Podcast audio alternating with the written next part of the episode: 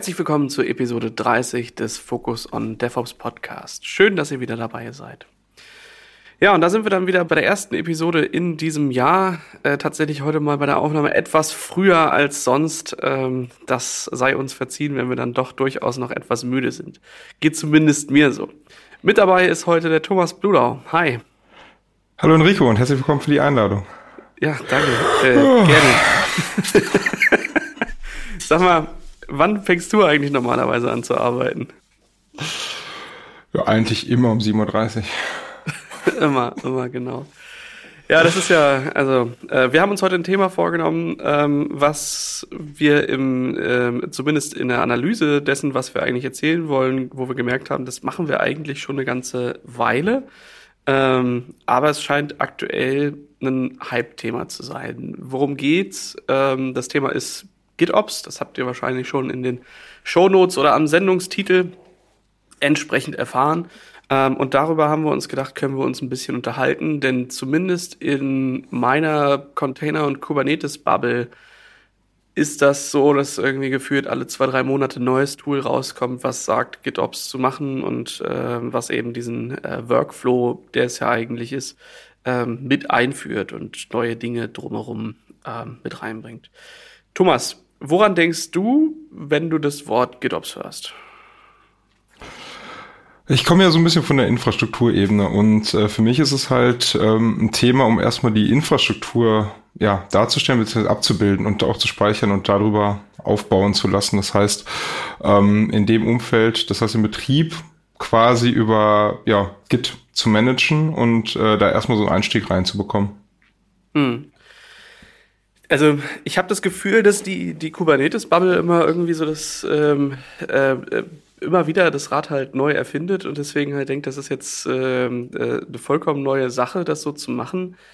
Ist es aber eigentlich gar nicht, oder? Also ich meine, im Endeffekt ist es ja das Beschreiben von Infrastruktur in Git-Repositories mit all seinen äh, Vor- und Nachteilen, die das dann so haben mag. Ne? Ja, es geht ja erstmal um die, um die Idee dahinter, ne? Das heißt, dass ich also nicht einfach mehr auf die Konsole raufgehe und irgendwas konfiguriere an dem System, sondern dass ich einfach an einer zentralen Stelle die Definition mache und von da aus äh, die Konfiguration ausrolle. Bringt natürlich gleich mehrere Vorteile mit sich, wie zum Beispiel ein Staging, was ich direkt mit integrieren könnte, kann oder auch sollte.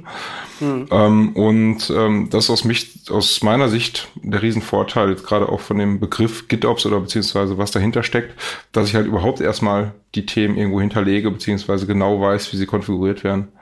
Hm. Und ähm, da kann ich natürlich die ganzen Workflows drum arbeiten, ähm, aber das ist auch immer abhängig von dem, was ich halt als Use Case habe oder was ich genau brauche. Hm.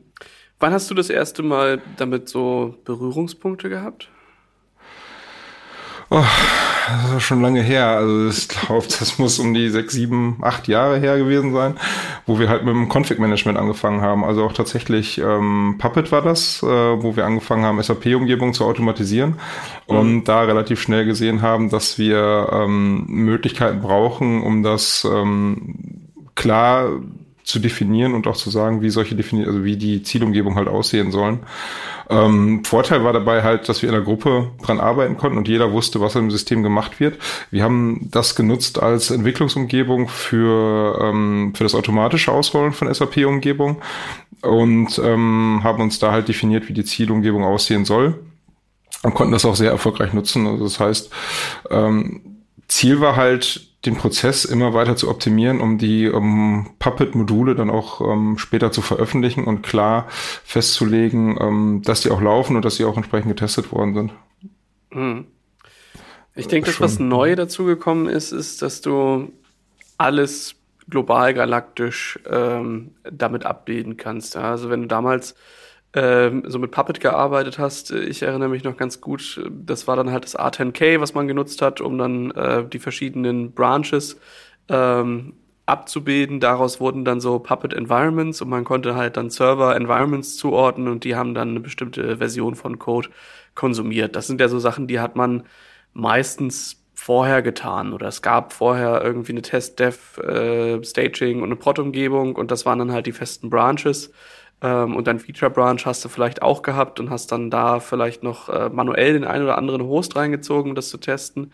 Ähm, heute muss ich das ja gar nicht mehr zwangsläufig machen, sondern ähm, ich mache halt einen neuen ähm, neuen Branch auf und damit ähm, wird zum Teil ja in verschiedenen Clustern oder in einem Kubernetes Cluster direkt neuer Namespace angelegt, äh, wo dann Ressourcen drin passieren. Also ich glaube, der der Prozess dessen, was vorher manuell war, ist jetzt nochmal toolgestützt etwas weiter automatisiert und damit kannst du halt mehr abbilden. Aber die Idee ähm, ist, glaube ich, schon ähm, ja schon ein bisschen älter. Also ich habe vorhin mal bei GitHub geguckt, 9. Dezember 2012, da kam R10K raus.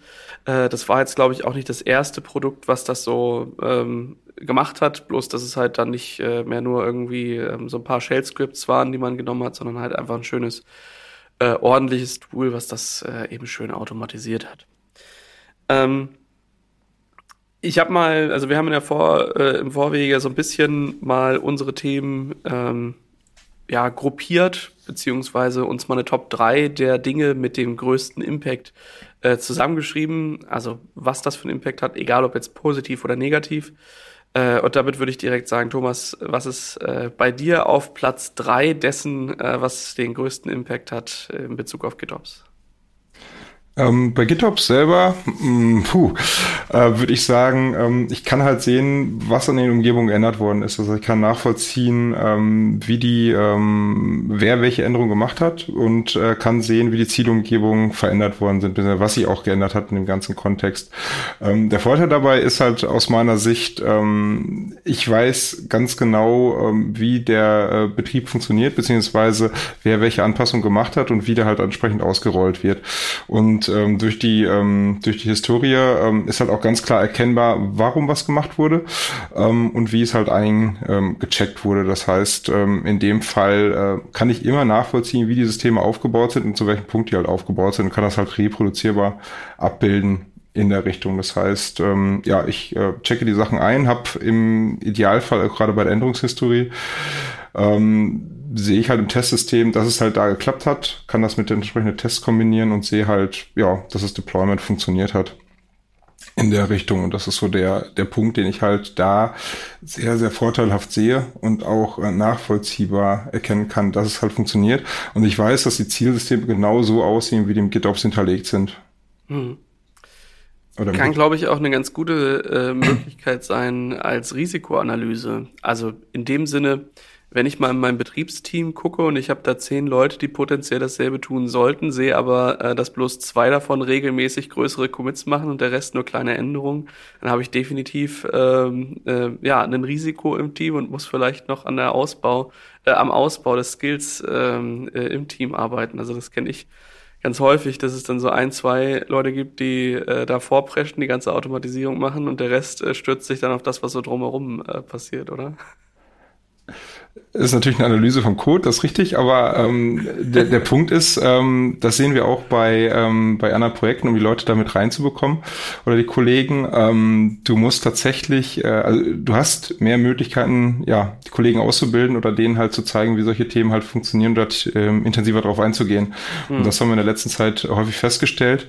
Ähm, du musst die Leute natürlich mitnehmen, um so einen GitOps-Prozess ähm, abbilden zu können und denen auch zu zeigen, wie das halt funktioniert, weil es ja mittlerweile auch recht viel, was da ähm, zusammenspielt und ähm, es ist ein sehr großes Thema, ähm, um alles äh, zu verstehen. Das heißt, man kann nicht jemanden mal schnell reinstecken. Äh, die müssen auch ähm, verstehen, warum solche Prozesse halt etabliert sind. Aber ähm, das ist zum Beispiel ein sehr guter Punkt, den du gerade genannt hattest, um ähm, da hinzukommen, beziehungsweise zu sehen, wer ist denn jetzt gerade aktiv dabei und ähm, was brauchen die anderen zum Beispiel, um äh, noch tiefer in die Thematik mit reinzugehen ist halt schon eine ganz schöne Form der Transparenz, die man dann halt auch hat. Ähm, die Schlüsse, die man daraus zieht, können dann natürlich äh, vielfältig sein. Ähm, aber ich denke mal halt so, je niedrigschwelliger man das Angebot hält, desto besser wird es auch genutzt. Und dann ist es natürlich klar, dass äh, manche eher vorne und manche eher nicht weit vorne mit dabei sind. Ähm, aber da muss man eben aufpassen, äh, was man so für Schlüsse daraus zieht. Und das kann, glaube ich, auch ein Thema werden ähm, warum sowas dann vielleicht doch äh, auch Betriebsratsrelevanz haben kann. Ne? Definitiv. Also ich fand es früher halt ähm, halt auch immer äh, eher nicht so angenehm, dass ich halt überwacht werde oder dass überwacht werden kann oder dass jeder sieht, was ich halt getan habe. Aber im Prinzip wird ja von so vielen Leuten so viel Material generiert, dass halt am Ende nur äh, so geschaut wird, ähm, wie man es halt optimieren kann. Also auch von unserer Seite aus. Und ähm, das finde ich aus der Sicht halt äh, einen ganz guten Punkt. Man sieht auch, wer an welchen Projekten mitgearbeitet hat mhm. ähm, und kann auch ähm, ja, kann auch die Vorteile, also zieht auch ganz klar die Vorteile daraus, ähm, was denn ähm, oder wer denn welche Projekte eigentlich initial konfiguriert hat und wer da, wie du es gerade auch schon erwähnt hattest, wer damals, äh, wie du es vorhin im, im Vorbesprechen erwähnt hattest, wer zum Beispiel an solchen Projekten halt ähm, ganz klar mitarbeitet und wer so die, die Leader in diesen Projekten sind. Hm. Ja, würde mich auch mal interessieren äh, von euch als Zuhörer, ob ihr euch durch äh, Git Commit Logs überwacht fühlt ähm, oder so. Also äh, gerne mal Meinungen oder Geschichten an podcast.sva.de. Ja, ähm, auf meinem Platz drei ist eine, eine negative Sache. Ähm, wenn du was machst, was halt einen Fehler verursacht, dann ist er halt in relativ schneller Zeit überall. Ähm, ich erinnere mich da an den, äh, aus den alten Config-Management-Zeiten daran. Ähm, ich habe mal irgendwas, äh, ich weiß nicht, ob ich selbst gebaut habe oder nur gemerged habe. Ähm, jedenfalls habe ich einen, äh, eine fehlerhafte etc sudoas ausgerollt. So, äh, Problem dabei war, Root-Login ähm, auf allen Systemen natürlich direkt äh, verboten, ist ja klar.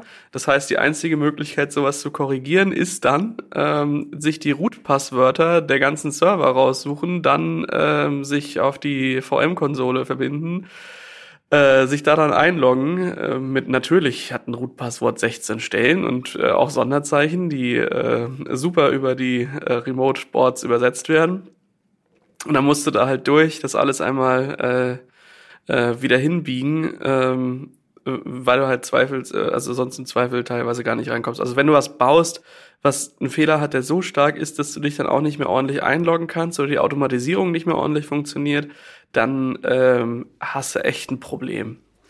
Ähm, ist ja aber auch eher das Worst-Case-Szenario, was du erreichen kannst. Ähm, ja, den Punkt finde ich allerdings gar nicht so schlecht. Also also entweder es läuft alles oder gar nicht, sage ich immer in meinen ähm, Automatisierungsworkshops, äh, weil äh, das finde ich angenehmer, als wenn ich auf drei, vier Systemen Problem habe, wo ich mich nicht mehr einloggen kann und ich weiß, wo das herkommt und das erstmal suchen und analysieren muss, anstatt zu wissen, okay, alle Systeme haben jetzt die gleiche Konfigurationsproblematik. Also das Sudos-Thema ist natürlich das, wo ich mittlerweile auch sehr intensiv nachgucke, weil äh, nicht, dass mir das auch schon mal passiert ist. Aber ähm, wenn es ein kleiner Fehler ist, also wenn es, du vergisst zum Beispiel, also jetzt ein kleines Beispiel, ähm, als ich mal bei der Red Hat war, ein paar äh, Themen für die Hochverfügbarkeit im SAP-Umfeld gemacht habe, ähm, habe ich in irgendeinem Tool irgendwo in einer ganz tiefen Konfiguration oder in einer, in einer Ausgabe drei Fragezeichen gesehen. Habe ich nachgefragt, hier, was kann das heißen? Ja, puh, keine Ahnung. Mach doch erstmal weiter. Ich so, nee, die habe ich noch nie hier gesehen. Das kann nicht sein. Ähm, weil das das System hatte ich manuell aufgesetzt, weil ich eine Dokumentation dazu schreiben sollte. Und ich mhm. hatte in einem, auf einem Server in einer etc-Host-Datei vergessen, die Hostnamen mit einzutragen. Und du hättest den Fehler nie gefunden, wenn du nicht wüsstest, dass diese drei Fragezeichen da nicht hingehören. Mhm. Und äh, das ist mir seit Jahren damals nicht mehr passiert, weil ich alles automatisch aufgesetzt habe. Jetzt auch äh, durch entsprechende Prozesse. Ähm, und äh, sowas passiert halt mit GitOps nicht mehr so häufig, weil du weißt, du kannst dich darauf verlassen, wenn du was geändert hast, ist es auf allen Systemen gleichzeitig ausgerollt oder dein Prozess funktioniert halt nicht mehr. Und das ist halt ähm, den Vorteil, den du jetzt gerade als Nachteil gesehen hattest, äh, von meiner Seite aus, die ist ganz klar, die Systeme werden so konfiguriert und du musst dich um den Kleinkram nicht mehr kümmern. Und das ist für mich der Riesenvorteil bei dem Thema. Ja, also total ähm, ist bloß halt das Risiko, wenn du halt was, was kaputt machst dann, ja. äh, und dich aussperrst, dann hast du halt echt ein äh, gutes bisschen was zu tun. Äh, seitdem kenne ich auch das, also äh, gutes Tool, VI Sudo, ja. Äh, mit dem Param Parameter minus CF kann man eine Sudoers-Datei auch auf, äh, auf ihre Qualität prüfen und auch dafür sorgen, dass sie nicht ausgerollt wird, falls sie fehlerhaft ist. Also das ist auch so eine Sache, äh, wenn du dann was hast, was mal kaputt gegangen ist, gibt's natürlich, ähm, also ich meine, es ist Git, ja, und eigentlich reden wir darüber, ähm, mit GitOps einen Entwicklungsworkflow zu adaptieren, der in der Entwicklung, äh, also in der Softwareentwicklung, in der klassischen, äh, ja schon deutlich länger als äh, 2012 irgendwie da ist. Ähm, wo es halt einfach eine Versionsverwaltung gibt und dann gibt es vielleicht sowas wie automatisierte Tests und wenn der Test erfolgreich ist, dann entsteht ein Artefakt und das wird dann irgendwie magisch ausgerollt. Ja, also so eigentlich CI/CD. Ähm, bloß, dass wir mit GitOps einfach einen, äh, einen Buzzword haben, ähm, wie wir dann eben beschreiben, dass wir das auf den Betriebsprozess überführen äh, im Endeffekt. Und das ist es ja. Also einmal, was wir richtig schief äh, kaputt gemacht, dann äh, eine weitere, einen weiteren Test eingebaut via sudo-cf und danach ist es nicht mehr passiert. Und das ist eine, eine sehr tolle Sache, die dann natürlich auch daraus resultiert. Ja, das stimmt. Also ich finde es halt super interessant, wie die Technologien aus der Softwareentwicklung langsam Einzug in den normalen Betrieb finden. Ähm, und das äh, merkt man, also man hat halt Vorteile, die man vorher nicht kannte, weil wenn ich mich auf das System eingeloggt habe oder irgendwo irgendwelche Ansible-Rollen geschrieben habe, die dann verteilt habe, musste ich ja gucken, dass die anderen die auch sehen und dass die da auch mitarbeiten und dass auch alle die gleiche Quelle nehmen. Und ähm, den Einzug, also jetzt von den von den Technologien aus der Softwareentwicklung, finde ich halt sehr interessant. Natürlich habe ich dann komme ich dann in den Betrieb rein. Äh, das heißt, du hast ja gerade erwähnt, dass die Software veröffentlicht wird es ist ja im, in GitOps ein anderes Thema. Das heißt, ich bin ja immer auf den, auf den Live-Umgebungen. Die werden halt konfiguriert. Das heißt, das sind ja die Betriebsumgebungen, mit denen ich arbeite. Das ist leicht anders, aber die Vorteile aus meiner Sicht überwiegen da ganz klar, dass du halt ja, wenn du was änderst, es wird halt, ähm, sollte getestet werden, finde ich einen riesengroßen Punkt, auch einen riesen Vorteil, ähm, weil Probleme, die einmal aufgetreten sind, wie zum Beispiel die ETC-Host vergessen oder sowas, ähm, das kann durchgetestet werden. Ist jetzt ein schlechtes Beispiel, aber ich, ähm, man versteht, worauf ich hinaus will. Ähm, wenn ein Fehler einmal passiert ist, sollte der nicht nochmal auftreten, weil ich durch einen entsprechenden Test die Sachen im Vorfeld abfange. Und ähm, selbst wenn ich eine Änderung mache, die jetzt, ähm, bleiben wir bei der ETC Host, die Konfiguration tut ähm, und da die Hostnamen vielleicht rausnimmt, kann ich das durch einen Test wieder abfangen. Und das ist halt ähm, ziemlich gut. Der Weg dahin ist natürlich ein bisschen ähm, holprig, weil die Leute, du musst ein ganzes Team mit onboarden und die müssen halt auch alle zusammenarbeiten. Das heißt, du, du darfst hier keinen vergessen, du musst jeden eigentlich gleich einarbeiten, damit die verstehen, wie die Prozesse funktionieren. Am besten funktioniert das aus meiner Sicht halt dadurch, dass du halt ein etabliertes Team hast, die die Technologien kennen, die damit schon länger gearbeitet haben und dann nach und nach ähm, neue Kollegen mit zufügst.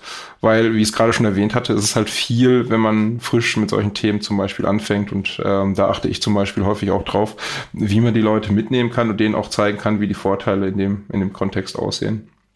Hm. Was ist bei dir auf Platz zwei?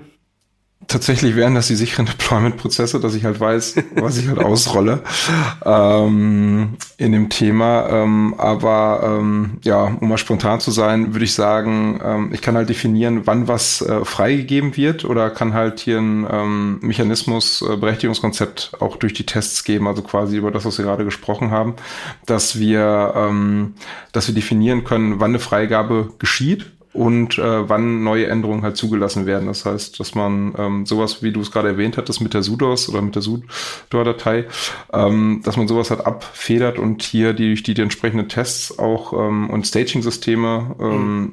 Tests einführen kann, wo sowas halt nicht passieren kann. Ähm, weil das ist auch für mich ein Punkt, der, ähm, der hier sehr relevant ist in dem ganzen Thema. Ja, das ist, also ich finde, es ist halt auch ein ähm, eine schöne Art, auch mal neue ähm, Arten im, äh, im Spiel miteinander auszuprobieren. Also gerade das Thema, was du mit Freigabe ähm, ist ja so eher äh, disziplinarisch und jemand gibt mir etwas frei. Ähm, aber überhaupt sowas zu etablieren wie, ach guck mal, ich habe hier einen Change, lass da mal kurz gemeinsam drüber gucken ähm, und gemeinsam entscheiden, ob das eine gute Änderung ist oder nicht. Also äh, klassisches Merge-Request stellen und dann einmal Code-Review machen, äh, dass man da ein bisschen Vier-Augen-Prinzip reinkriegt ähm, und auch noch mal ein bisschen Einflüsse von anderen kriegt. Ja, das muss ja nicht immer nur sein, oh, das hast du jetzt irgendwie doof gemacht, sondern guck mal, ich habe letztens das und das entdeckt und das macht dir folgende Änderung viel einfacher, weil dies das. Ähm, und dieser Austausch unter äh, Kollegen, finde ich, ist eine, eine äh, echt tolle Sache, die ähm, man in diesem Prozess sehr gut mit reinkriegt und die auch einen ähm, deutlichen Mehrwert hat. Also ich sehe das jetzt nicht so als ähm, als Zwang der Freigabe und das muss jetzt immer äh, mit ganz böse, böse bestraft werden, wenn irgendjemand seinen Merge-Request selbst äh, äh, mercht oder sowas. Das kann natürlich schon mal passieren, ja, dass da irgendwie Zeitdruck hinter ist und äh, irgendwas Wichtiges, aber Ähm, anyway, ja, also überhaupt diese äh, Zusammenarbeit auch durch solche Werkzeuge zu fördern, äh, finde ich eine ne tolle Sache. Das funktioniert auch ähm, aus meiner Sicht sehr gut. Also wenn, wenn du ein Team hast, das sich halt relativ schnell eingearbeitet hat, vielleicht auch zusammen am Anfang, ähm, finde ich das halt sehr interessant, um die Dynamik mal zu, zu beobachten, wie das halt aussieht. Also am Anfang entwickelt halt noch jeder für sich selber hin, äh, versucht die Sachen halt selber auszurollen und du merkst halt, umso tiefer die mit den Themen sich beschäftigen, umso tiefer sie die Tools halt nutzen, wird das halt genauso, wie du es erwähnt hattest. Das heißt, der Austausch ist halt super wichtig. Das heißt, auf der einen Seite, auch wenn die mit komplett themenfremden ähm, Entwicklungen unterwegs sind. Das heißt, bleiben wir mal beim Ansible-Thema. Der eine ähm, konfiguriert hier äh, eine Windows-Umgebung, um bestimmte Sachen auszurollen. Der andere guckt, wie er zum Beispiel Maschinen in eine Windows-Domäne einbringen kann, ähm, ist es halt so, dass man doch austauschen kann, wie man das dann angehen kann oder wie so ein Gerüst quasi aussehen kann, um sowas ähm, auszurollen, um damit zu arbeiten.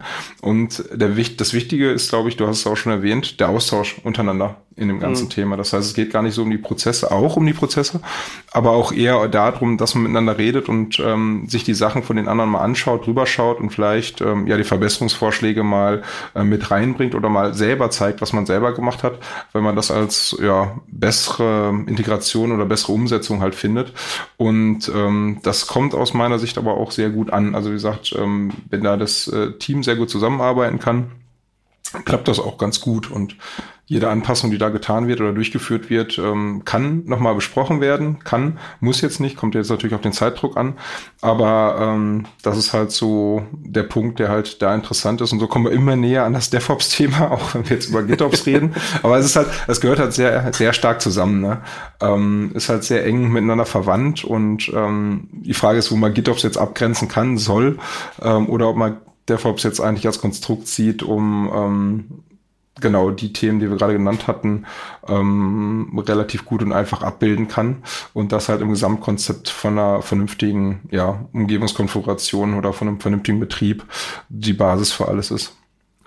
Ich glaube, eine Abgrenzung kannst du da schon ganz gut machen. Ich meine, DevOps ist ja die, die Zusammenarbeit zwischen ähm, beiden Teams und das Schaffen von interdisziplinären Verantwortungen für Produkte und damit eher der Produktfokus statt der Systemfokus oder der, ähm, der Programmfokus im Endeffekt, das mal zusammenzubringen. Ich finde es aber trotzdem auch schön, dass es dort ähm, Dinge gibt, die beschrieben werden, ähm, die jetzt nicht zwangsläufig mit beinhalten, dass du Softwareentwicklung machst ähm, und damit auch einfach für jeden mal ähm, die, die Plattform schaffst, ein Thema zu äh, abzugrenzen, zu sagen, so, wir, wir kümmern uns jetzt hier um äh, um Operations und das, was wir an Operations dran tun, ist halt irgendwie Git. Und wenn wir halt schon Git machen, dann ähm, kann das natürlich äh, in verschiedene Richtungen gehen. Ja? Also nur äh, weil ich GitOps mache, muss ich nicht automatisierte Tests haben ähm, oder ähm, da die ganzen Mehrwerte halt rausziehen, die man so rausziehen kann. Ähm,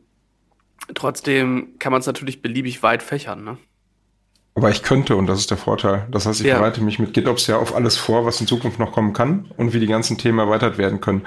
Und das finde ich halt auch ziemlich spannend, weil ähm, wenn ich mit GitOps anfange, bereite ich mich halt darauf vor, in einer sehr agilen Umgebung zu arbeiten ähm, und die halt auch entsprechend zur Verfügung zu stellen, weil was brauche ich für GitOps? Für GitOps brauche ich einen Git-Server oder eine Git-Instanz, äh, mit der ich halt arbeite. Wenn ich die habe, brauche ich halt, ähm, kann ich halt bestimmte andere Punkte ähm, erweitern. Das heißt, ähm, wenn ich mit Runnern anfange zu arbeiten, brauche ich eine Container-Umgebung, brauche ich einen Image-Service, der mir zur Verfügung gestellt wird und ich baue mich, also wenn ich frisch damit anfange, das GitOps-Thema nach und nach verfolge, bereite ich mich halt darauf vor, um dann in die Containerwelt, also ich komme jetzt aus der Infra Infrastrukturwelt, ähm, bereite ich mich nach und nach vor, die um, ähm, Containerumgebung vorzubereiten und kann dann, wenn ich die Tools, also wenn ich GitOps jetzt relativ weit ausgebreitet habe, relativ schnell mit ja, Containerumgebung anfangen und bin dann in einem ganz anderen Szenario. Das heißt, ganz klassische Infrastruktur, Kunden von unserer Seite aus ähm, entwickeln sich langsam in die ähm, Welt der Container hin und ähm, auch wenn sie mit den Themen halt vorher noch gar nicht so viel zu tun haben, ist es halt ein Schritt, ja, der Entwicklung. Hm. Ja, klar. Ähm, bei mir auf Platz zwei ist äh, das, dass man einfach die Möglichkeit hat, relativ schnell zu skalieren. Also einen weiteren Cluster, ein weiteres System, äh, eine weitere Umgebung aufzubauen, ist halt nicht mehr so schwer. Ähm, jetzt muss man natürlich immer gucken, hat man 100% dessen abgedeckt, was notwendig ist, ähm, um das auch zu erreichen. Und ich denke, gerade am Anfang äh, ist das nicht so. Gerade am Anfang kümmert man sich eher um Einzelaspekte als um den, den Gesamtaufbau von Systemen. Aber ähm, ich sag mal, wenn man das einmal bis zu Ende durchgespielt hat und gesagt hat, komm mal hier, ich mache jetzt, äh, ich habe jetzt hier mein, äh, mein Terraform ähm, äh, Skript, um dann irgendwie ähm, ein paar Systeme hochzuziehen. Ich habe mein Ansible, um darauf ein Kubernetes auszurollen. Und ich gehe dann mit ähm, Argo oder Flux zum Beispiel los, ähm, habe da drin meine Definition, was ich an Kubernetes-Ressourcen ähm, noch on top tue. Dann habe ich halt wirklich ähm, einen Stand, wo ich einfach ja wirklich auf Knopfdruck sagen kann, hey, ich brauche eine neue Umgebung und äh, ich ziehe mir das mal eben hoch. Äh, und das ist dann schon, also ich finde das das ist ein, ein riesen Mehrwert, sich mal eben schnell eine neue Umgebung hochzuziehen. Das, was äh, vorher, äh, also ich kenne das noch ganz gut, wo so äh, verteilte Systeme in äh, Word-Dokumenten beschrieben wurden mit Abnahmekriterien, ähm, am besten auch noch mit Kommandos, die man ausführt, damit man auch prüft, dass der Application Server wirklich auf die richtige Art und Weise installiert wird. Ähm, und das Gefühl, wenn man so ein, so ein 70, 80-seitiges Dokument mal genommen hat und einfach mal runtergecodet hat und dann in der Lage ist, das nicht mehr in vier Stunden, sondern in 20 Minuten runterzuspielen und dazwischen nichts anderes zu tun hat, als einen Kaffee zu trinken, das ist schon satisfying, finde ich. Definitiv. Also tatsächlich bin ich letzte Woche auch darüber gestolpert. Äh, ich ähm, hatte nach einer Lösung gesucht, um was umzusetzen. Ich weiß gar nicht mehr, was das war. Und bin dann auf ein Dokument gestoßen, wie du gerade gesagt hast, so 10, 20 Seiten. Da hatte ich gar keine Lust mehr, das durchzulesen. Weil nee. das war mir einfach zu kompliziert und ich dachte mir, nee, die Schritte machst du jetzt nicht manuell, weil das halt weil ziemlich detailliert hier, du musst hier die Konfiguration machen, du musst hier darauf aufpassen, du musst das und das machen. Ähm, da fehlte mir einfach die Zeit, weil da wäre ich einen Tag unterwegs gewesen, was ich so mit einem fertigen Playbook innerhalb von irgendwie zehn Minuten fertig bekommen habe, weil es das schon gab, weil sich da jemand schon drum gekümmert hat. Und ähm, das ist halt äh, der Riesenvorteil. Ähm, was ich da allerdings sehe, die Gefahr, dass es halt sehr komplex wird. Ne? Du hast halt auch viele Themen, die dann auf einmal äh, mit dazu spielen. Du musst halt irgendwo einen Komplettüberblick haben, Architekturüberblick, was du überhaupt machst und mit welchen mhm. Themen du dich da auseinandersetzt. Also der Vorteil, ganz klar, du hast halt einen Knopfdruck, wo du was deployen kannst. Ähm, der Nachteil aus meiner Sicht in der Richtung, also Nachteil, es ändert sich natürlich immer was das in der ganzen Welt. Okay, ja. ja. das Risiko ist es, glaube ich, eher. Es ändert sich natürlich immer was in der Welt. Ähm, du musst es halt auch anpassen und pflegen. Und das haben wir ähm, auch paar Mal im Terraform-Umfeld gesehen, äh, wo wir halt äh, Sachen genutzt haben, die so von Terraform nicht vorgesehen waren. Das heißt, wir haben den Output, den Human Readable Output in eine Pipeline mit reingepackt. und ähm, HashiCorp hat halt irgendwann den Output geändert von einer Version auf die andere und sind alle Pipelines auf die Fresse geflogen. Zu ähm, Recht. Ja, richtig. Und dann haben wir mal nachgelesen und äh, tatsächlich ist das in Dokumentation auch so hinterlegt gewesen, äh, dass man das nicht nutzen soll. Also da erzieht HashiCorp ihr, ihre Benutzer schon sehr gut. Ähm, aber ähm, die Gefahr hast halt immer, wenn du auf einmal ein Software-Update bekommst. Also nehmen wir das jetzt mal ähm, äh, raus, das ganze Thema, aber das halt inkompatibel mit deinem Prozess ist. Du müsstest halt relativ viel anpassen und erstmal die Prozesse verstehen und du musst auch wissen, was im Hintergrund passiert. Und äh, da nutzen wir zum häufig, also Dokumentation, wo diese Anpassungen herkommen. Ähm, und das ist auch wichtig, äh, warum du was gemacht hast. Das haben wir im SAP-Umfeld mal gesehen, weil wir ähm, relativ viele Anpassungen gemacht haben, wir und die Red Hat hier zum Beispiel, und äh, am Ende keiner mehr wusste, wer was getan hat. Und wenn ich eine Änderung mhm. gemacht habe, lief die Umgebung bei ihm halt nicht mehr, weil wir zwei verschiedene Umgebungen hatten und andersrum. ähm, und ähm, das ist halt auch nochmal so ein Punkt. Ähm, wir wussten auch, also wir haben das nach Best Practice gemacht und ähm, es wurde halt wesentlich besser, als wir als Basis die Dokumentation, von der ich gerade quasi gesprochen habe mit den 20 äh, Seiten, äh, genommen haben und uns wirklich knallhart an der Dokumentation ähm, gehalten haben, um zu wissen, wie was umgesetzt wird, ähm, damit man weiß, wo die Konfigurationen hergekommen sind oder die Anpassungen, die durchgeführt worden sind und welchen Hintergrund das hatte. Es hört sich erstmal blöd an, hilft aber weiter, wenn wir anders zum Beispiel an den Tools arbeitet ähm, oder eine Anpassung machen soll, äh, damit damit er weiß, wo, warum die Anpassung gemacht wurde äh, und wieso überhaupt diese Konfiguration mit dabei ist. Also das Risiko, was du beschreibst, ist ja immer dann gegeben, wenn du versuchst, Komplexität zu abstrahieren. Mhm. Oder eigentlich versucht jedes System das äh, zu tun, was, was dir einen Mehrwert liefert. Also eine Automatisierung abstrahiert die Komplexität von automatisierten Tests von dir weg und macht das einfach, so dass du dich nicht darum kümmern musst.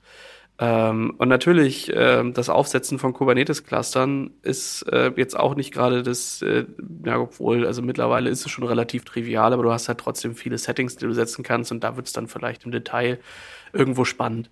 Ähm, worauf ich aber hinaus will, ist ganz selten ist der Kubernetes-Cluster oder das Linux-System der Zweck, den du erfüllen willst, sondern eigentlich willst du ja da einen Geschäftsprozess draufbringen, da eine Anwendung drauf deployen, da ähm, irgendwas drauf laufen lassen, was einen Mehrwert hat, ein Konferenzsystem, ein Wiki, ein äh, The Message Queue, whatsoever. Du willst eigentlich was abarbeiten und damit du da hinkommst, brauchst du halt irgendeine Plattform, auf der du das laufen lassen kannst.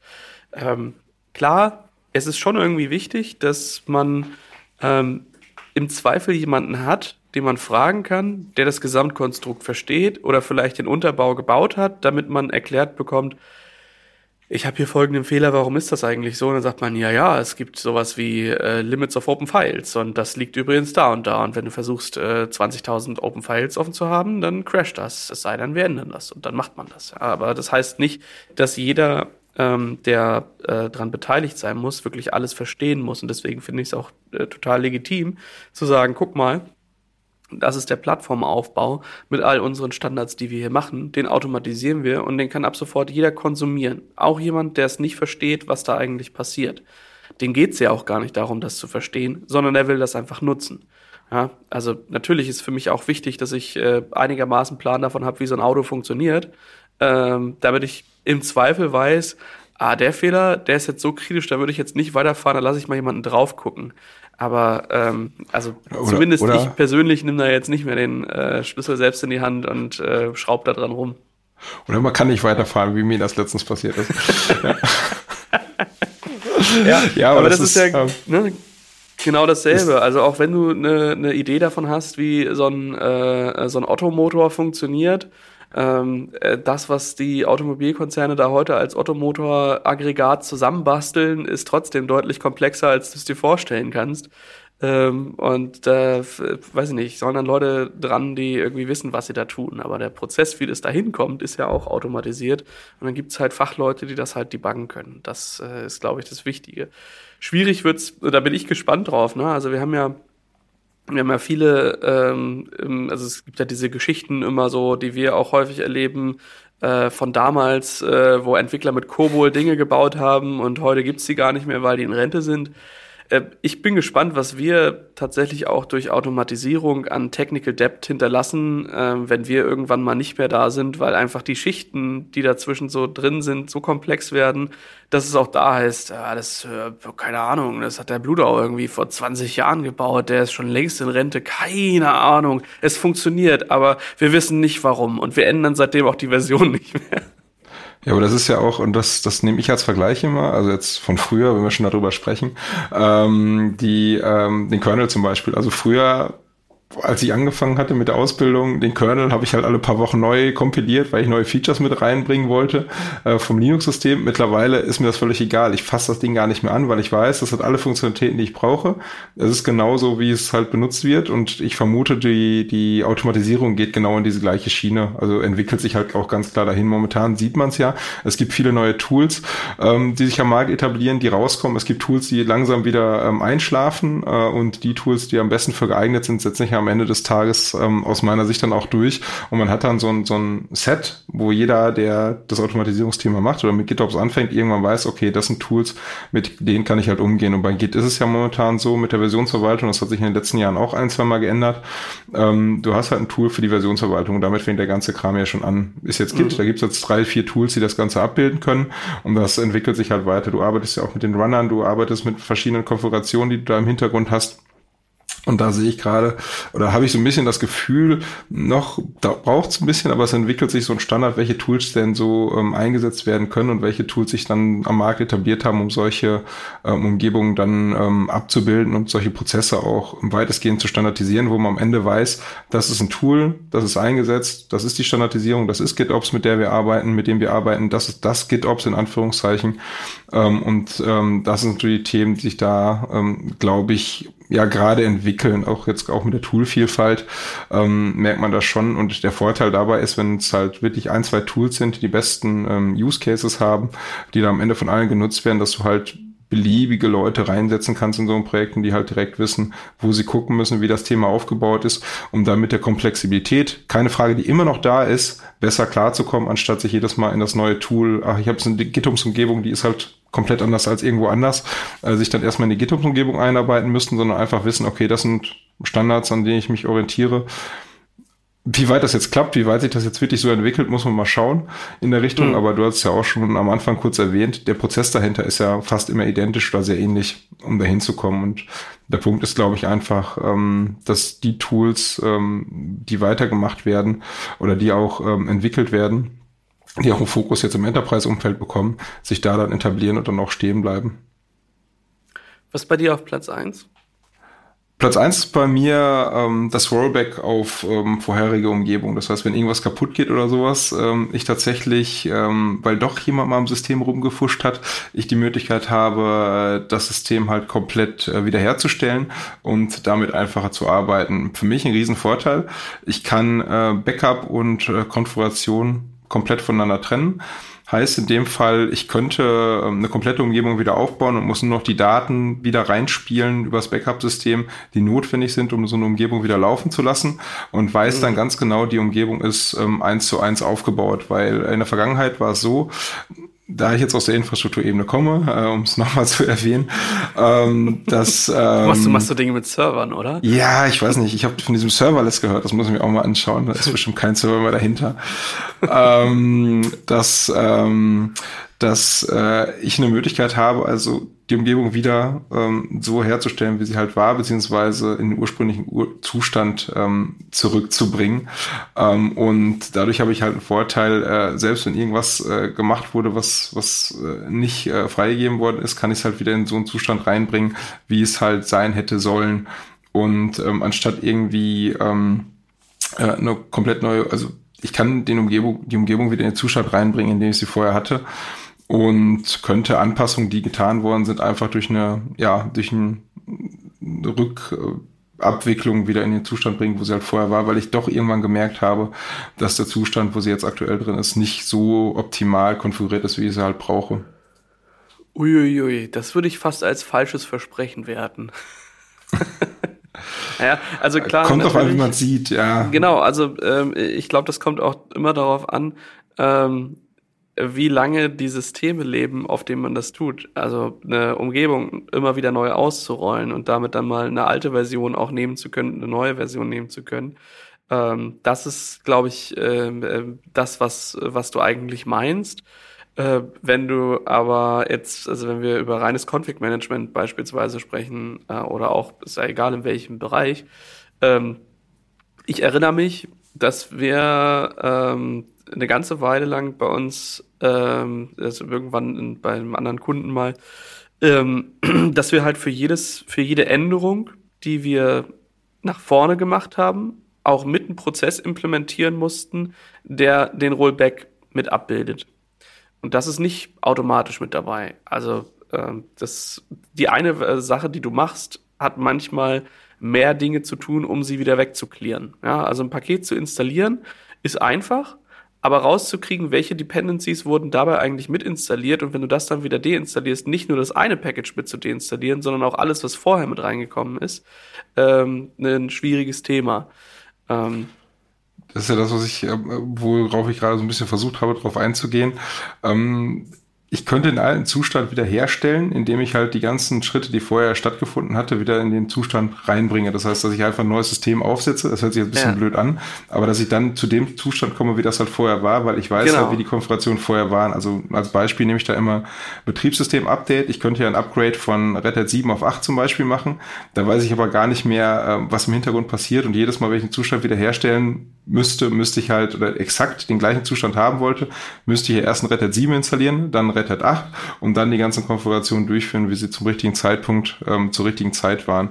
Und durch das Rollback würde ich halt, äh, durch die Möglichkeit ähm, von, ähm, von der Versionsverwaltung GitOps, hätte ich halt äh, den Punkt, dass ich sage, okay, wenn ich ein neues Betriebssystem habe, rolle ich das immer mit der gleichen Art auf mhm. und würde dann vorher halt lange testen, ob ein Red Hat 8 neu aufgesetzt so etabliert ist und würde halt kein Upgrade mehr machen, sondern immer den, den Punkt neu anfangen und hätte dann dadurch die Schritte, ähm, das einfacher wieder, wieder herzustellen in der Richtung. Ähm, ja, es ist richtig, dass es halt äh, ein Punkt sein kann, der ähm, der ähm, nicht unbedingt automatisiert werden kann oder sollte.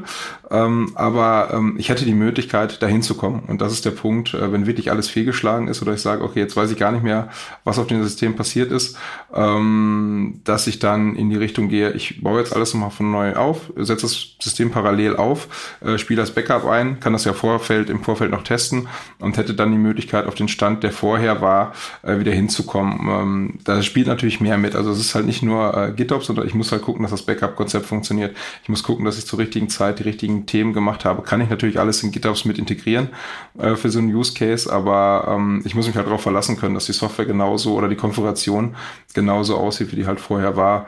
Und ähm, die Frage ist, ähm, ob das jetzt in den GitOps-Prozess reinkommt oder was ein Thema ist, was ich vielleicht nochmal nutzen kann, um es manuell herzustellen. Ähm, mhm. Bei GitOps heißt jetzt nicht unbedingt, dass alles zu 100% automatisiert sein muss aus meiner Sicht, sondern es ist halt reproduzierbar, wie solche Anpassungen durchgeführt werden können. Ja.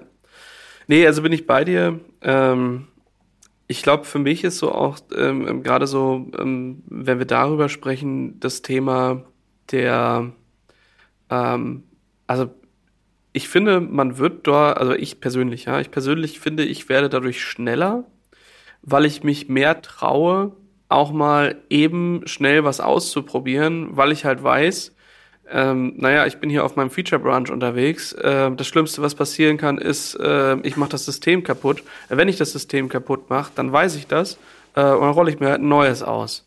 Ähm, aber auf der anderen Seite eben äh, sonst, ich sag mal, manuell gepflegte Systeme zu haben, ist halt immer damit verbunden, dass du ein bisschen mehr mit aufpassen musst, weil du halt ähm, ja im Zweifel an einem produktiven System arbeitest, wo es nicht so einfach ist, mal auch einen Change zu reverten oder äh, mal was auszuprobieren, ähm, weil das gegebenenfalls einfach einen Impact hat und weil du dir, weiß ich nicht, über ein, äh, zwei Tage die man halt an einem Problem manchmal debuggt, ganz genau merken musst, was du jetzt eigentlich getan hast, damit es zu diesem Ergebnis geführt hat.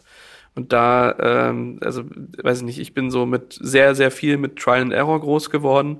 Ich weiß, dass das nicht immer gut ist. Äh, und es gibt auch bestimmt einige Punkte, äh, wo es manchmal gar nicht verkehrt ist, da äh, anders ranzugehen. Ähm, ich persönlich arbeite aber ähm, viel so, kann es mir aber aufgrund der Systeme auch erlauben. Ne?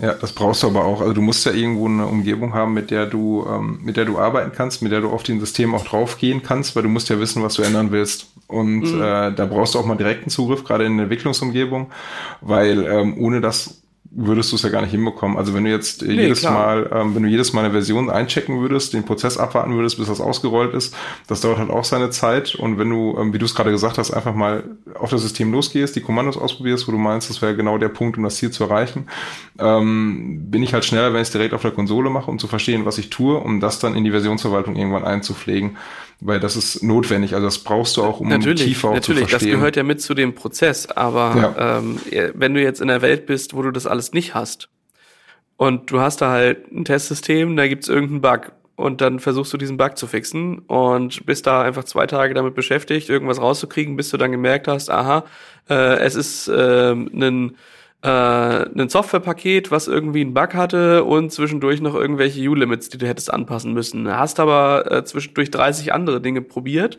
und musst dann mhm. versuchen, die Changes, die du da gemacht hast, erstmal wieder so zurückzudrehen, dass das System wieder ordentlich aussieht und dann das, was du da manuell gemacht hast, auf andere Systeme reproduzieren. Also mal kurz ein Shell-Skript schreiben oder im Zweifel manuell hingehen und die zwei Anpassungen machen.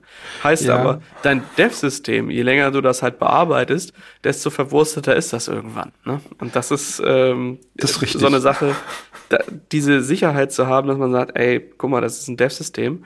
Ähm, ich probiere da halt jetzt so lange rum, bis das funktioniert. Danach äh, baue ich das in die Automatisierung ein. Und wenn ich das im, im Prozess dahin kaputt gemacht habe, ja, was soll's? Dann rolle ich das halt neu aus. Das ist, ähm, das finde ich, ist dann auch so eine, so eine positive Sache, die ich finde, die da rausfällt, ne? Ja, das ist auch der Riesenvorteil, den du halt hast, weil du hast zwar deine zwei Tage ähm, dran gearbeitet und gesehen, was, äh, wie du den Fehler halt gefixt hast. Am Ende hast du aber nur ähm, das raus, hoffentlich, wo du denkst, das ist der äh, Fix für die ganze Umgebung. Baust vielleicht nochmal eine neue Testumgebung auf, testet das, merkst, nee, war nicht der Fall. Dann musst du nochmal gucken in deine Historie, was du halt alles geändert hast und kriegst mhm. dann ziemlich genau raus, wo der, äh, wo der Fehler lag. Und das ist ja auch der Punkt, den ich am Anfang schon genannt hatte. Entweder das läuft alles oder gar nichts, weil ich halt länger zwar für eine Fehlersuche unterwegs bin, aber dafür ganz genau weiß, was ich da geändert habe oder was für Anpassungen da notwendig sind. Da kommen wir wieder, so schließt sich der Kreis, wieder zum Thema Dokumentation, die dann auch gemacht werden sollte, warum mhm. die Anpassung getan wurde. Ähm, ob das jetzt im ähm, Quellcode direkt hinterlegt wird äh, in der Versionsverwaltung oder wo auch immer, es muss halt irgendwo hinterlegt sein, warum diese Entscheidung getroffen wurde. Und das ist so das Wichtige dabei. Und dann weiß ich halt, ähm, wo das herkommt oder äh, wie die Konfigurationen gemacht sind. Und dadurch habe ich halt, ähm, also wie gesagt, die Fehlersuche dauert länger, ja, aber ich habe halt die Möglichkeit durch, den, durch das Rollback ähm, immer wieder, also mir eine neue Umgebung aufzubauen. Und wenn ich einen Tag dran gearbeitet habe, keinen Schritt weitergekommen bin, baue ich am nächsten Tag vielleicht eine komplett neue Umgebung auf. Äh, die Möglichkeit mhm. hätte ich ja im Idealfall und würde an der nochmal anfangen zu testen und vielleicht dann ganz anders ähm, an den Fehler nochmal oder die Fehleranalyse nochmal rangehen, weil ich gemerkt habe, die Schritte haben es dann nicht gebracht und hätte dadurch ähm, den ähm, einen Riesenvorteil, dass ich halt ja immer wieder auf einen Umgebungsstand kommen kann, wo ich die Tests halt ohne Impact auf die produktive Umgebung auch testen kann. Bei mir auf Platz eins ähm, und das ist, also äh, ich liebe dieses Feature äh, und ich finde es so genial, Systeme, egal welcher Art, ändern zu können, ohne sich einloggen zu müssen. Das ist so mega. Also sonst irgendwie 1000 SSH-Keys bei dir haben, die ganzen SSH-Configs, wenn wir über Linux-Systeme reden. Ähm, oder auch bei, bei Kubernetes-Clustern. Dann hast du da irgendwie 50 Kube-Configs. Klar kannst du dir eine gute bauen mit irgendwie verschiedenen Kontexten. Aber wenn du da verschiedene Server drin hast, äh, wird es irgendwann unübersichtlich. Wenn du dann auch in, in einer Umgebung arbeitest, wo du mit mehr als einem äh, Kunden arbeitest, hast du irgendwann dann einfach fünf 50 Kube-Config-Files, 30 SSH-Keys und das ganze Zeug. Äh, und das Einzige, was ich eigentlich haben will, ist ein Git-Repository. Das sorgt zum einen dafür, dass Dinge reproduzierbar bleiben und ich weniger Dokumentation abgeben muss, weil ich ja das, was ich gemacht habe, als Code liefer. Und auf der anderen Seite, egal ob das jetzt 1, 50 oder 5000 Systeme sind, ich pack da meine Änderung rein und das System sorgt dafür, dass das umgesetzt wird, ohne dass ich mich nochmal überall einloggen muss. Das ist äh, das. Also gibt für mich nichts Schöneres. Ja, völlig richtig. Also finde ich auch super cool, weil ähm, du bist halt oft, du musst dich nicht mehr einloggen, also du willst dich auch gar nicht mehr einloggen. Weil das ist so der Punkt, den ich aus, aus äh, meiner äh, Arbeitsgeschichte immer so mitnehme. Ja, aber ich muss ja Kontrolle auf dem System haben. Nee, muss man eigentlich gar nicht. Also idealerweise äh, loggst du dich auch gar nicht mehr auf die Systeme ein, lässt das alles über die Pipeline laufen. Es gibt Use Cases, ja, wenn irgendwas schief geht, wie du es gerade gesagt hast mit der Sudos, dass du es nochmal machen musst. Ähm, aber das willst du halt zum großen Teil vermeiden und äh, du musst dich um die Zugriffsthematiken gar nicht mehr kümmern. Dennoch muss man irgendwie gucken, dass die ähm, Zugriffe ja gespeichert oder irgendwo hinterlegt sind. Und da gibt's ja auch verschiedene Methoden, ja. ähm, die da sehr nah dran ist. Aber das ist das, was ich vorhin auch schon mal kurz erwähnt hatte. Du gehst sehr, du entwickelst dich immer mehr in Richtung ja, DevOps quasi oder in Technologien, die halt ja. mehr zusammenspielen. Also wie so ein HashiCorp Vault zum Beispiel brauchst du natürlich dann, um die Schlüsselverwaltung vielleicht zu machen, um die Zugriffe, um die Passwörter, die irgendwo äh, zu managen, dass du da einen Zugriff drauf hast. Ähm, das muss aber in dem Prozess abgebildet sein. Für dich selber als Entwickler hast du natürlich keinen Zugriff mehr, beziehungsweise brauchst du gar nicht drauf zugreifen äh, und kannst das alles über die Pipelines entsprechend abbilden. Sagst du, machst hier die Anpassung, hast vielleicht noch ein Testsystem, wo du deinen Zugriff drauf hast, um einmal zu überprüfen, ob das funktioniert. Ähm, lässt dann aber gerade ähm, über Testsystem, Entwicklungssystem, lässt aber danach einfach die ganzen Konfigurationen auf alle Systeme gleichzeitig ausrollen. Ähm, Riesenpunkt, auch von meiner Seite aus, wird du musst dich nicht mehr einloggen und das ist nicht mehr notwendig. Und diesen Gedankengang muss man erstmal wegwerfen, ähm, dass man sich nicht einloggen muss und auch gar nicht sollte, weil das ja nicht mehr nachvollziehbar naja, mal, ähm, macht, wie die Umgebung aussehen. Sich einloggen zu können und zu wissen, dass man es darf, ist Finde ich gut, ja. Es gibt auch viele Sachen, die ich äh, mal eben schnell lokal irgendwie debuggen möchte. Wenn ich was ausrolle ähm, und ich äh, doch nicht sicher war, ob meine Templating-Engine so funktioniert hat, wie ich mir das gerade vorgestellt habe, dann möchte ich vielleicht doch noch mal ganz kurz das Ergebnis angucken, äh, um zu wissen, was ich als nächsten Change obendrauf dann halt auch brauche. Ne? Also sowas. Ähm, Zugriff brauchst das du, ist ja. schon, ja, also Zugriff brauchst du. Und ich glaube auch immer dann, wenn man den Zugriff ähm, ähm, komplett verweigert, ähm, dann ist das vielleicht mal ganz gut, um eine Awareness zu schaffen. Aber da so eine so eine hundertprozentig ähm, äh, klare Kante zu fahren, zu sagen, nee, äh, bei unserem System darf sich niemand einloggen, niemals nicht. Ähm, das sorgt eigentlich nur dafür, dass sich Leute Workarounds drumherum bauen oder Lücken basteln, die im Zweifel viel schlimmer sind, als dass man äh, mit einer eingeschränkten Gruppe Zugriff auf, auf Systeme hat. Äh, und ob man das dann, also mindestens ähm, eine Stage sollte es geben, die nicht produktiv ist und wo man da halt auch irgendwie rauf kann und Dinge nachvollziehen kann. Ja, das auf jeden Fall. Ja. Ja, das ist, also je weiter wir darüber reden und je mehr Themen wir dabei aufkommen, da äh, poppen bei mir noch 20 Gedanken auf, ähm, was ich noch alles äh, eigentlich daran geil finde. Auch so, also ich meine, wir werden ja alle irgendwie nicht jünger. Ähm, und äh, mir geht's, also ich habe relativ viele Kontextwechsel. Ähm, so über den Tag. Das heißt, äh, mal beschäftige ich mich mit dem Thema, mal mit dem Kunden, mal mit einem anderen und dann geht's wieder irgendwo ganz anders los. Und zwischendurch äh, äh, macht man dann auch irgendwie wieder Freizeit und Hobby und so Sachen. Ähm, weswegen ich äh, nicht immer nur einen Fokus auf dasselbe Thema habe, sondern halt sehr schnell wechsel und auch mal eine ganze Zeit lang nichts an Themen mache. Und ähm, das, das, das der größte Mehrwert, glaube ich, den, den ich so hab äh, auf meinem Rechner, ist gar kein Programm, sondern dieser Ordner in meinem Home, der, der Git heißt, wo einfach die ganzen Manifeste drin sind, die ich so äh, mal irgendwo gebaut habe. Ja, also da weiß ich nicht, ich habe letztens, äh, ich habe bestimmt schon ein Jahr lang nicht mehr äh, mich darum gekümmert, wie ähm, einen äh, eine, eine Certificate Authority aussieht, damit die ordentlich mit Let's Encrypt arbeitet äh, für DNS-Challenges. Ich wusste aber, ich habe das schon mal irgendwo gemacht. Ich habe das irgendwo gemacht. Da war ich mit, äh, mit Moritz gerade vor äh, paar Wochen äh, nämlich dran und dann habe ich das gemacht, habe mich erinnert, dass vor anderthalb Jahren die Doku auch schon total blöd aussah und dass das alles total Mist ist, was da steht. Äh, jetzt hätte ich natürlich auch hingehen können und die Dokumentation ändern können, aber äh, ich, ich ändere doch keine Dokumentation, soweit kommt's noch.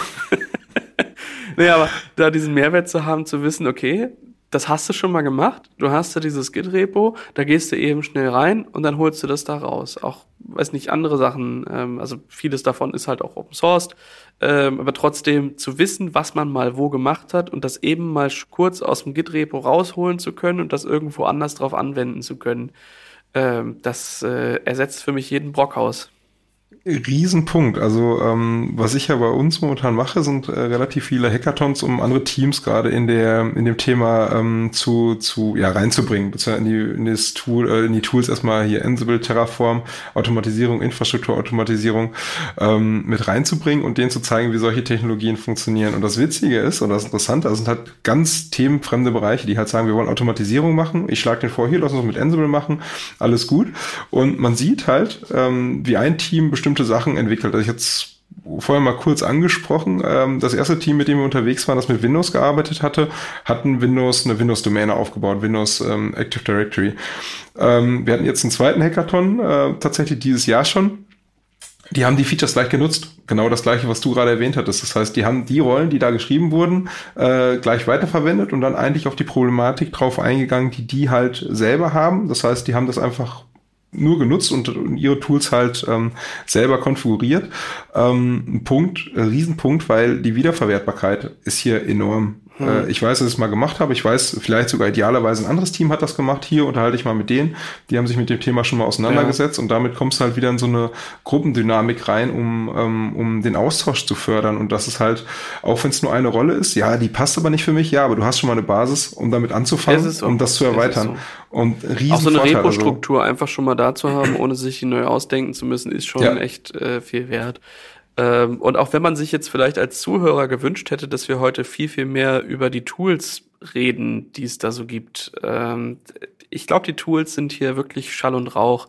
Ist egal, ob das jetzt ein Ansible ist, ob das ein Terraform ist, ob wir hier über Argo Tecten ähm, oder Flux oder äh, Fleet oder was es da nicht alles so gibt äh, für Tools, die halt äh, GitOps im Endeffekt mit abbilden oder sich als, als Tool so draufschreiben.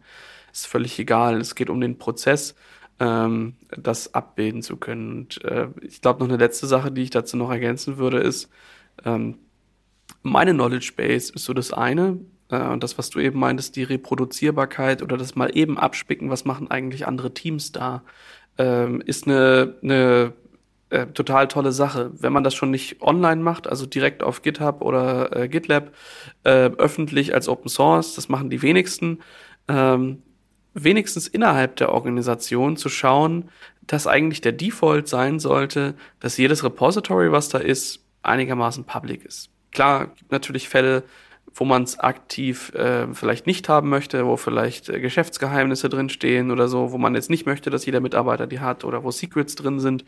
Ähm, das sollte natürlich nicht sein, wobei Secrets eigentlich in Repos Ist ja eh auch nicht so, oder? Haben. Ja, ja habe ich noch nie gesehen. Naja, komm, also äh, nicht jeder hat da irgendwie ein Vault stehen und manchmal gibt es auch einfach ein Config-Repo und das ist, finde ich, auch valide ähm, ja, bestimmten nee, Punkten. Auf jeden Fall. Ähm, aber natürlich sollte man gucken, dass die, die äh, Secrets nicht in den Repos stecken. Ähm, und ich finde, ähm, äh, also viele merke ich auch bei uns, dass, dass viele gerade Neuankömmlinge Angst davor haben, einen Repo bei der Erstellung direkt auf Public zu stellen. Ähm, und das ist etwas, was ich äh, auch anderen wünschen würde, dass sie das halt mehr fördern. Äh, einfach zu sagen, ey, egal was du für ein Gefühl hast, wie schlecht dein Code ist, teile ihn mit anderen, denn in dem Moment, wo du teilst, können auch andere dir einfach Hilfe anbieten und das, was du da machst, verbessern.